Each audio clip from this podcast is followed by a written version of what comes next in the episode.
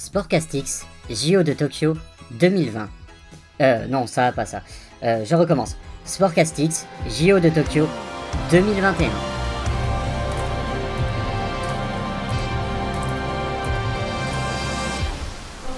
Bonjour à tous et bienvenue sur Sportcastix.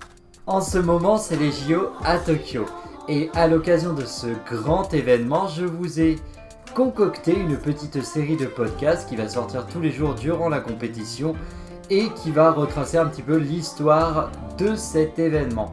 Voilà, je vous remercie, j'espère que ça va vous plaire et je vous souhaite une bonne écoute.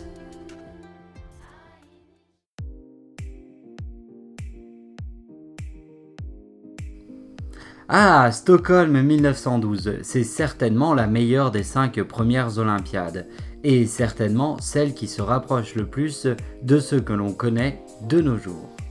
Pour vous faire comprendre pourquoi Stockholm a une aussi bonne réputation, laissez-moi vous lister les énormes points positifs. Déjà, les Jeux ont une durée raisonnable de 3 semaines. Ensuite, deux avancées technologiques ont fait leur apparition, avec le chronomètre électrique et la photo finish. Ces jeux ont aussi bénéficié de la présence d'athlètes venus des cinq continents et d'énormes moyens mis dans les infrastructures. Enfin, pour ne rien gâcher, les conditions climatiques ont été excellentes, de par la proximité de la Suède avec le pôle Nord, ce qui lui offre des journées très longues. Et puisque ces jeux sont empreints de légèreté, c'est une histoire légère que je m'en vais vous conter.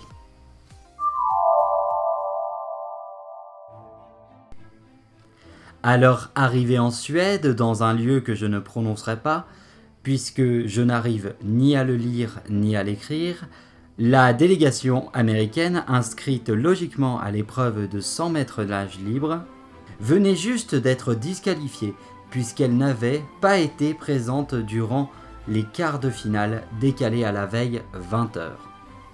Les juges affirmant qu'un message leur avait été envoyé. Alors, je ne sais pas avec précision quels étaient les moyens de communication en 1912, mais cela ne m'étonnerait pas que le message se soit perdu en chemin. Quoi qu'il en soit, les Américains sont énervés, et leur champion et grand favori Allez, je vais y arriver. Duck Kahanamoku. Yes. Originaire d'Hawaï, oui, le mec a quasi fait le tour du monde pour arriver à Stockholm. Et on peut le comprendre, inconsolable. D'autant que durant la traversée, celui-ci s'entraînait dans une piscine de la taille d'une baignoire.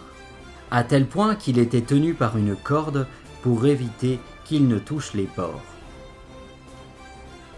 Alors que le ton commençait à monter entre les juges et la délégation américaine, le nageur australien Cecil Ellie, qui était déjà qualifié pour la finale, prit la défense de ses adversaires en menaçant de quitter la compétition si les juges ne laissaient pas concourir Kahanamoku.